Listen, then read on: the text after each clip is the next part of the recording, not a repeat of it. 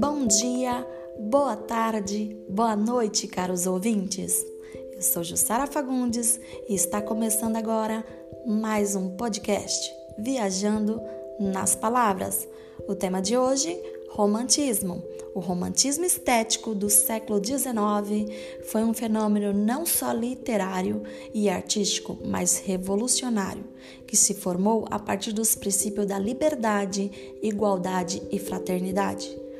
O artista romântico centralizou sua arte no extravasar do sentimento, no arrobo, na impulsividade, em oposição à arte clássica que apreciava o racionalismo e o cientificismo. Os contornos límpidos da estética clássica desapareceram, dando vez ao enevoado, ao noturno, ao irreal. A postura romântica. O estilo romântico é, sobretudo, livre. Assim, a mitologia e os processos formais da retórica greco-romana são banidos, dando lugar ao desordenado, à liberdade formal e à irregularidade métrica. O sentimento extravasado do limite do trágico, a idealização da mulher e do amor o herói em permanente conflito com a sociedade opressora e atitudes escapistas para a morte. O sonho e a loucura são algumas das posturas mais recorrentes do romantismo.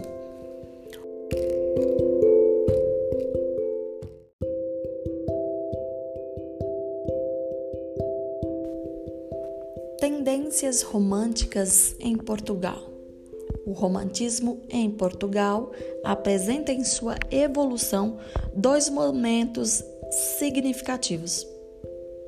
O primeiro deles representa o esforço de se firmar como um movimento literário, apoiado na cultura popular, no nacionalismo, na busca das origens medievais do país, enquanto o segundo constitui um momento de maturidade e de transição para o realismo. Como no resto da Europa, o romantismo surgiu em Portugal, num período de efervescência política. Alguns anos após a Revolução de 1820, que levou os liberais portugueses ao poder. Participaram dessa revolução vários setores da burguesia portuguesa, nos quais incluíam magistrados, comerciantes, militares e professores. Influenciados pelos ideais da Revolução Francesa, esses setores defendiam as reformas das instituições, a elaboração de uma constituição, a liberdade do comércio, o direito da participação política do cidadão. Lutavam, enfim, pela modernização de Portugal. A Revolução Liberal, entretanto, só se consumou por volta de 1834, com o confisco dos bens da nobreza, a expulsão de religiosos e a distribuição das terras dos nobres vencidos.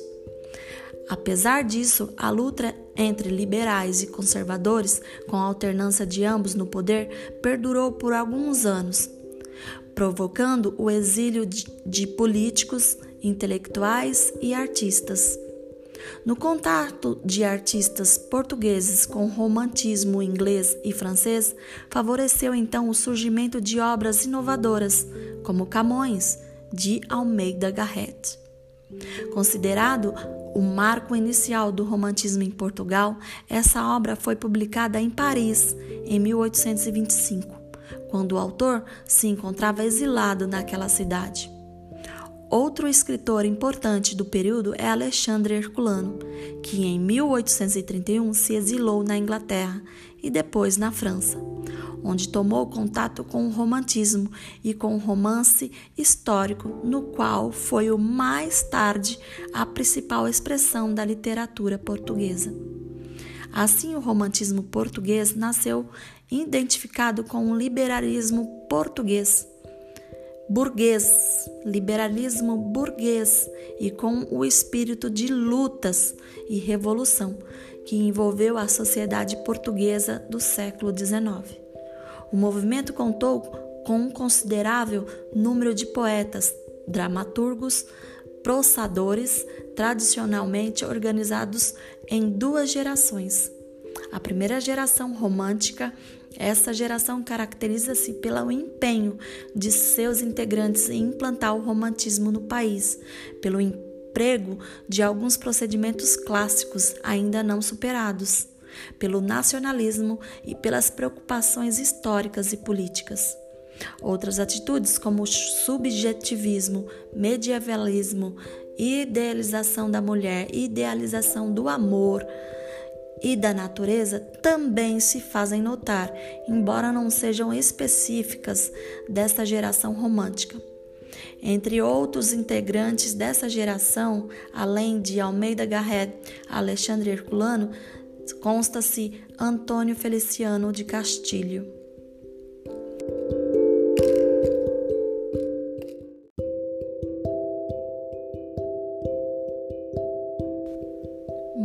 Manifestações literárias, segunda geração.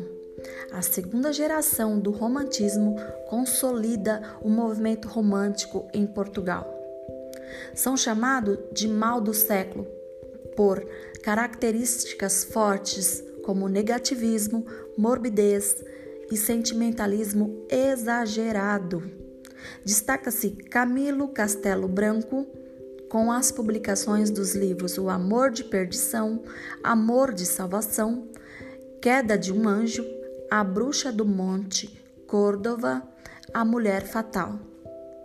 A terceira geração do movimento romantista destaca-se por ficar livre dos exageros ultrarromânticos. As produções apresentam espontaneidade lírica e musical Destaca-se Júlio Diniz, com suas duas obras publicadas, As Pupilas do Senhor Reitor, Os Fidalgos da Casa Morrisca. Enfim, ficamos por aqui. Até a próxima.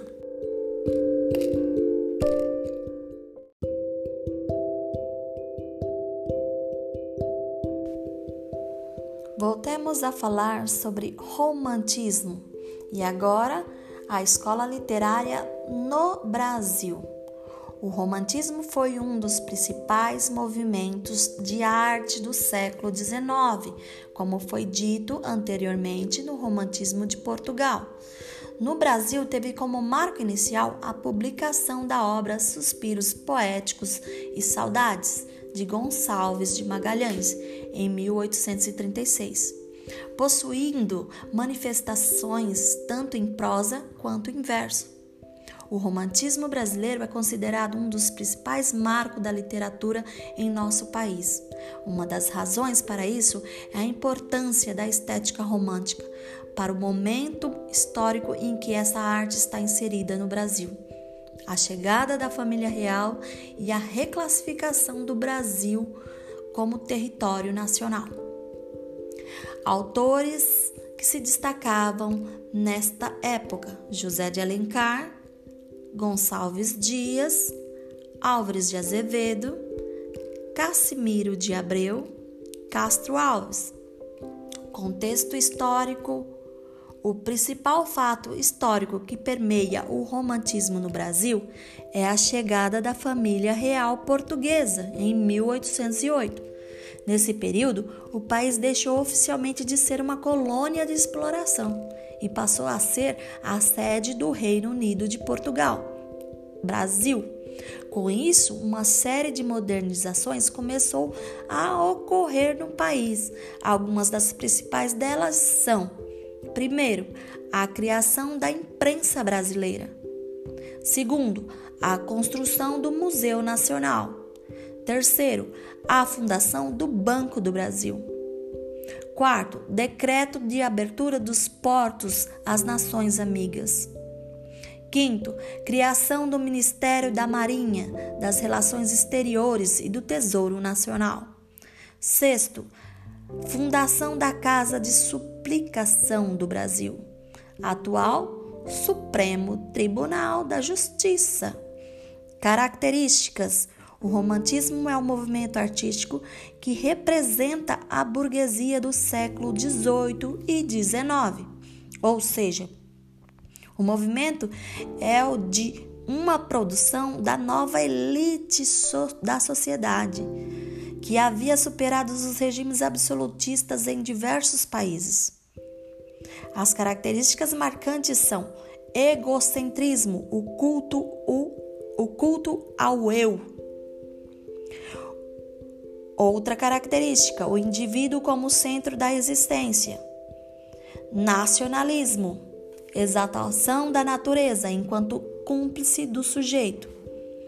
Idealização do herói, idealização do amor e da mulher, fuga da realidade por meio da morte, do sonho, da loucura ou da arte. Vale ressaltar que essas manifestações da poesia e da prosa dentro do romantismo tiveram cada uma delas suas particularidades.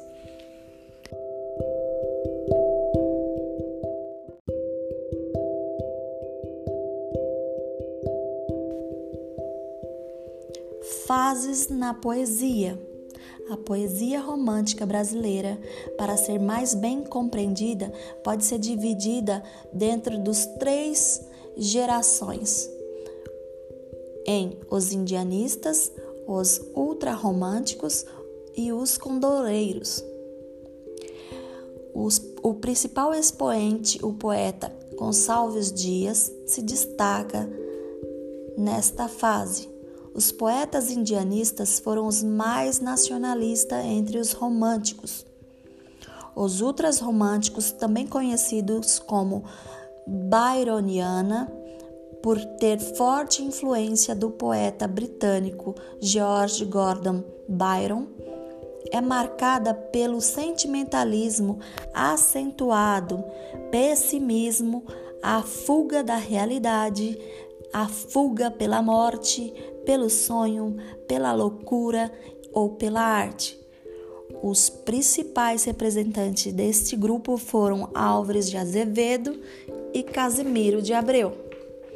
Os condoreiros, chamados também de social ou ugoana, é notadamente marcada pela denúncia social. O principal escritor dessa vertente romântica no Brasil foi Castro Alves, e em seus versos recebe-se claramente discursos combatente à escravidão vigente no país. Eu quis dizer, percebe-se, tá, gente? Claramente um discurso de combate à escravidão. Na prosa, o romantismo no Brasil coincide com a chegada no país à imprensa. Foi possível publicar jornais, livros no Brasil tornando a produção cultural mais barata e, consequentemente, mais viável. Uma das principais formas de publicação utilizada na época era o folhetim, uma técnica escrita e de divulgação de textos literários por meios dos jornais e em partes. Dessa forma, a cada edição do jornal havia a publicação de um capítulo da obra.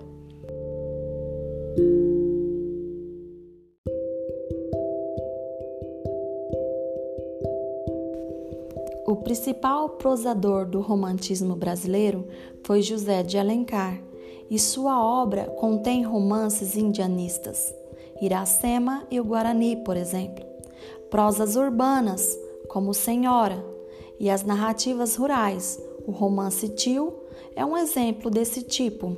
Ficamos por aqui e até a próxima!